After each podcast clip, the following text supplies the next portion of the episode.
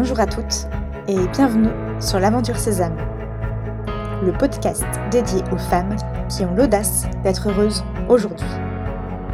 Je suis Marie-Liesse et chaque semaine, je vous livre des réflexions et des outils pour construire la vie qui vous ressemble.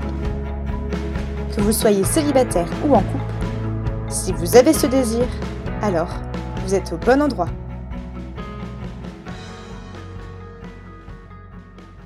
Pendant une partie de ma vie, je vivais au rythme de ce qu'on attendait de moi.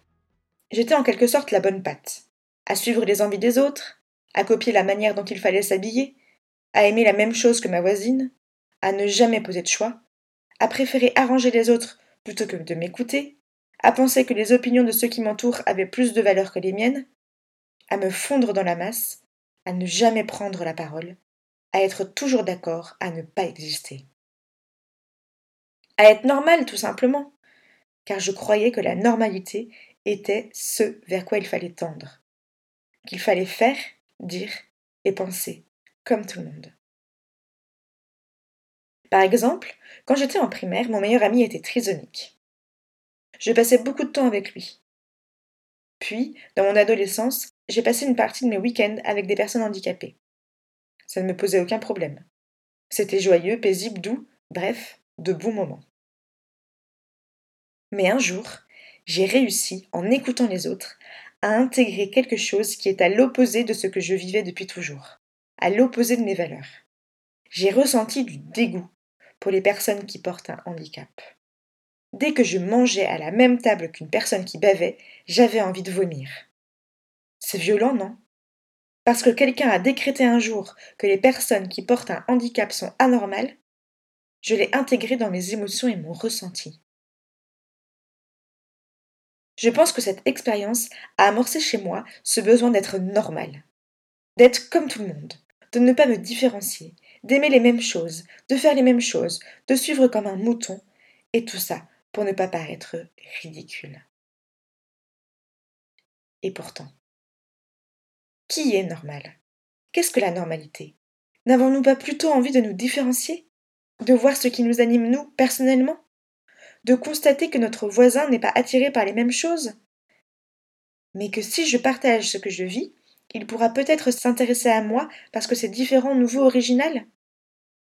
Qui décrète que tel ou tel sujet est normal? Qui choisit que telle manière de s'habiller ou de se coiffer est normale? Qui a le pouvoir de décréter ce qui est normal ou anormal? Car j'ai envie de vous dire, personne n'est normal. Si nous choisissons de tous rentrer dans les mêmes cases, alors nous allons finir par avoir le même mode de pensée.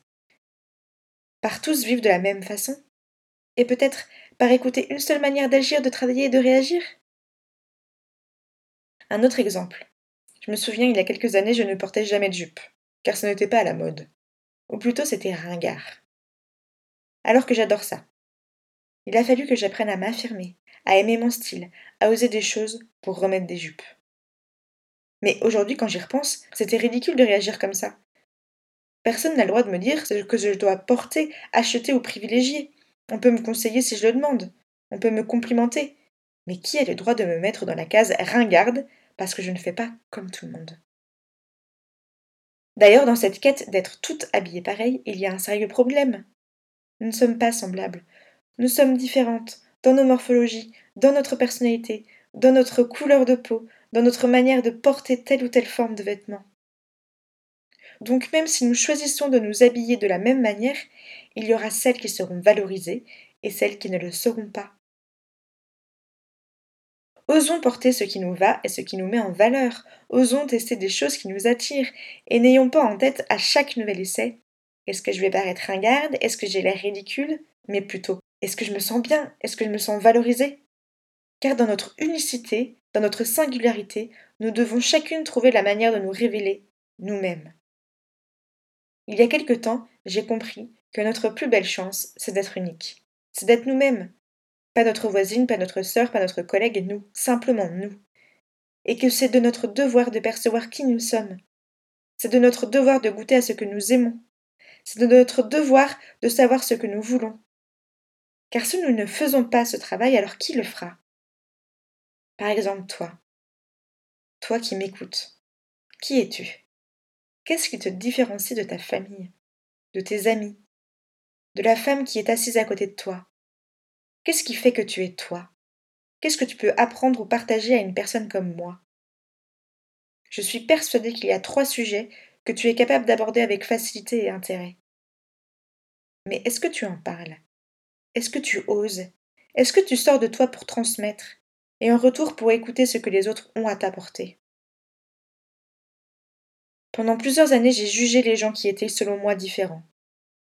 Mais il y a deux ans, j'ai changé radicalement ma manière de voir les autres et j'ai appris à aimer. À aimer chacune des personnes que je rencontre. Je les aime en me disant que de toute façon la personne qui est en face de moi a quelque chose à m'apporter, a quelque chose à me transmettre et à m'apprendre, que sa vision de la vie est différente de la mienne, et que c'est une chance parce que nous pensons différemment, que ses idées sont peut-être à l'opposé des miennes, mais que c'est la richesse de ces échanges et de nos vies qui pose la beauté de chacun et chacune. Bien sûr que ce n'est pas facile à mettre en pratique avec tout le monde, mais c'est tellement libérateur. Être normal, en fait, ça n'existe pas et c'est ce que nous devons apprendre à cultiver. C'est ce qui doit nous animer, cultiver notre singularité, faire nos propres choix, et non attendre indéfiniment que telle personne, telle action dicte nos actions. Prendre la décision de se marier, déménager, se reconvertir, s'habiller comme on le souhaite, se convertir, reprendre ses études, ça n'appartient qu'à nous. Si vous avez envie de porter un bas de pyjama en allant au travail, qui vous l'interdit? Si vous avez le désir de vous marier avec un étranger, qui vous dit de ne pas le faire? Si ces actions vous révèlent, si elles parlent de vous, si elles partent de vous, et si elles vous rendent heureuse, alors allez-y. Allez à leur rencontre, allez goûter à votre différence, allez goûter à votre unicité, et apprenez à être vous, tout simplement. Alors, êtes-vous normal? Pour suivre l'aventure Sésame, rendez-vous sur le site www.aventure-sésame.fr si vous aimez ce podcast, n'hésitez pas à en parler autour de vous et à le partager sur les réseaux sociaux. Belle semaine